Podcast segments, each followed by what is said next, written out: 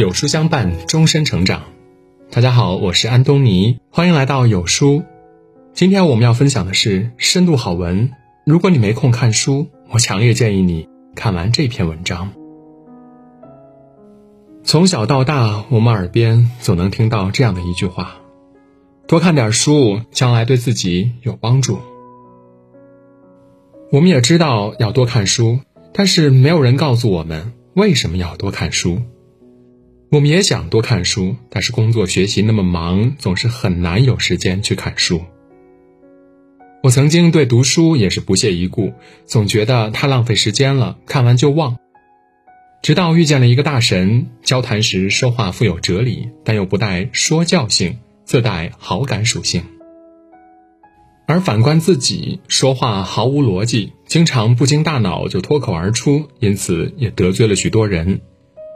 后来才知道，他坚持阅读已经有五年，每天有三个小时是在看书。在他的影响下，我也渐渐养成了看书的习惯，并从中受益。我很喜欢董卿说的：“我始终相信，我读过的所有书都不会白读。”他总会在未来日子的某一个场合帮助我表现得更出色。今天分享的这篇文章能让你明白看书与不看书的人的区别，也希望能对你有所启发，爱上读书。一经常看书的人不屑于当高调的主角，但以温和的态度收割更多好感。大学坚持写作后。参加线下读书会，认识了一个北大毕业的女生，父母都是大学教授。她是金融专业，大学时直接实际操盘，直接赚了个盆满钵满，还钻研心理学，修了双学位，可以说是超级厉害了。但是这些在我们看来值得吹嘘的事儿，他却从来不说。聊天时，他只会默默地听我们聊名家史学，偶尔给一个客观的评价。以前以为是不感兴趣，后来才知道他是顾及我们的感受。他一开口，我们就没啥可说的了。就像小说里武功盖世的人物一出场，其余人只能俯首称臣一样。他从不当主角，选择做一个温和的配角，用谦逊又亲切的态度，疯狂的刷好感。后来才发现，越爱看书的人，越发现自己无知。把生活中的分歧当成认知来源，不加以评判任何观点的对错，反而是看书不多的人经常会掉书袋，装作自己很厉害的样子，对别人不屑一顾。有一次我问他，要是有人问了个很小儿科的问题，你也会耐心的解释吗？他说。评判该不该回答一个问题的标准，应该是这个问题是否经过对方思考后提出来的，而不是对方的文化水平或者身份地位。因为在一望无际的知识领域，人人都是求学者，是不分高低贵贱的。二，经常看书的人不会轻易丢掉深度思考的能力。我先来说说深度思考能力是怎么被毁掉的。讨厌复杂，喜欢简单是人的天性，所以大脑也会保护我们，自动选择有及时反馈的事儿，并且习惯用错位成就感麻痹自己。所以，像看书这种反馈周期长的事儿，常常就三分钟热度，一会儿就被大脑给毙掉了，省下的空闲时间，通通被游戏、抖音、小说给占领了。但是，往往是这些好玩有趣的东西，慢慢让你变得放松懈怠。其实，我们都被这些娱乐项目套上了枷锁，就像被操控的人形木偶，一步步的被牵引着，却不自知。看似你在操控着游戏人物，但实际别人也在操控着你，就是一场局中局罢了。大学的时候，我也花大量时间在追偶像剧、八卦明星花边新闻上。直到后来看了心智成长、思维认知类书籍后，我才意识到，原来不是我在玩手机，一直是手机在玩我。我就像被圈养的小白兔，他们给什么我就吃什么。在沉迷安乐的同时，我也会逐渐丧失独立的思考和自主选择的能力。这很可怕。但是，所幸后来写作和书籍拯救了我。没看过《娱乐至死》，我就不知道现实比书更荒诞。而让我感到痛苦的，不是笑声代替了思考，而是不知道自己为什么笑，以及不再思考。没看过《沉思录》，我就不知道，让我摇摆不定的不是事情本身，而是我的希望和恐惧。没看过这些书，我依旧是被游戏调教的服服帖帖的咸鱼。我不会对自己乐又有趣的生活产生怀疑，更不会透过表面的娱乐看到更深层次的残忍真相。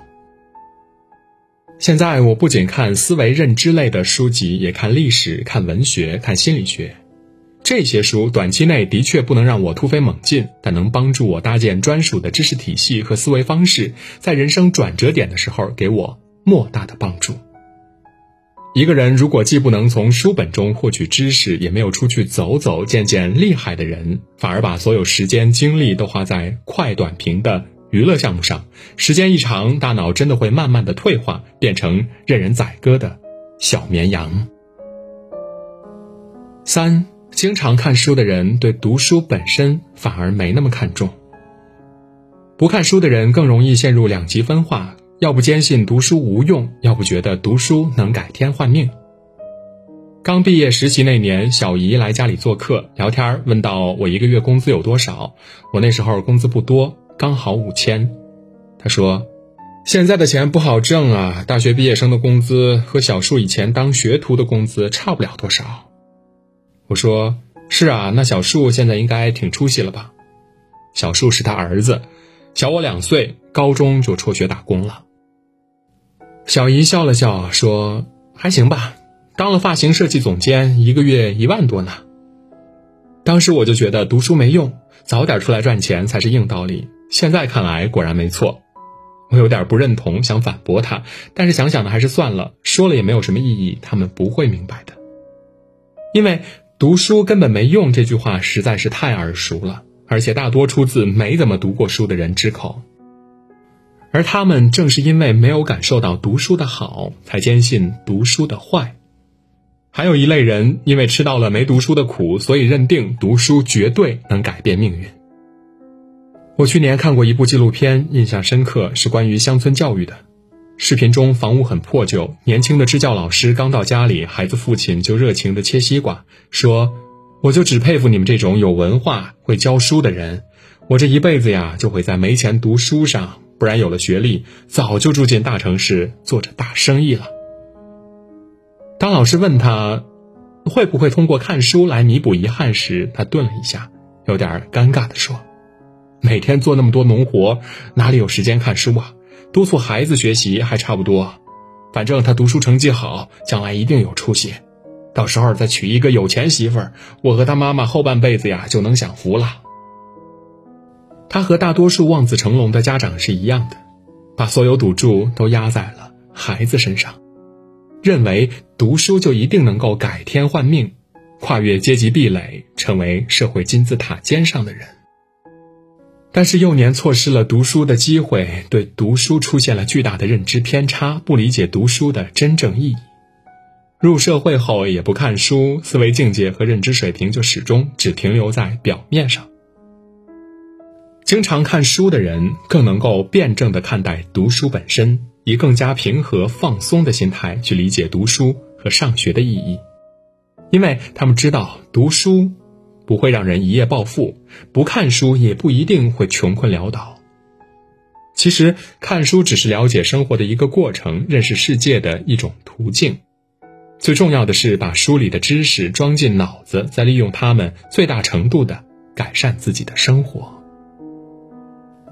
还有蛮重要的一点，经常看书的人更难找对象。看到这一点，是不是有人一拍脑袋，大呼说出了心声？为什么呢？经常看书的人愿意在阅读和思考上花费更多时间，很多时候更倾向于独处和安静，常常与热闹人多的活动绝缘。即使偶尔有朋友邀约聚会，也能推就推，只想窝在家里当个书虫。所以积年累月之后，他们的思想境界越发宽阔，看待事物的眼光越发平静，但错过的对象也多到能组成明星后援团了。而且，经常看书的人更倾向于精神恋爱，希望找到灵魂伴侣。他们对待爱情依旧保持着孩童般的纯净，挑选对象更多是看三观和感觉，能够聊到一块儿就算看对眼，不会在乎对方的身份和地位，但可能会看学历和长相。像《泰坦尼克号》里 Jack 和 Rose 凄美的爱情，打破阶级，跨越生死；又或者像《我们仨》里的钱钟书和杨绛的爱情，彼此欣赏，互相尊重，都是让他们心之向往的。正因为他们追求愿得一人心，白首不相离，所以对爱情、对恋人的要求会很高，甚至有些恋爱洁癖，但是一旦认定了，就非他不娶不嫁了。因此，他们也很有耐心，更愿意花时间等待对的人，即使年龄越大，也依旧对纯净的爱情充满期待。如果身边有这样的人，那他们大多都很幸福，因为遇见一个懂自己的伴侣，生活真的很舒服。不用多说，一个眼神，一个小动作，对方就心领神会。最后点个再看吧，一起爱上读书，培养。深度思考的能力。五十岁的你看遍了人间百态，体会了爱恨情仇，你的人生才刚刚开始。点击文末视频，愿你五十岁的人生活得洒脱。记得关注、点赞呀！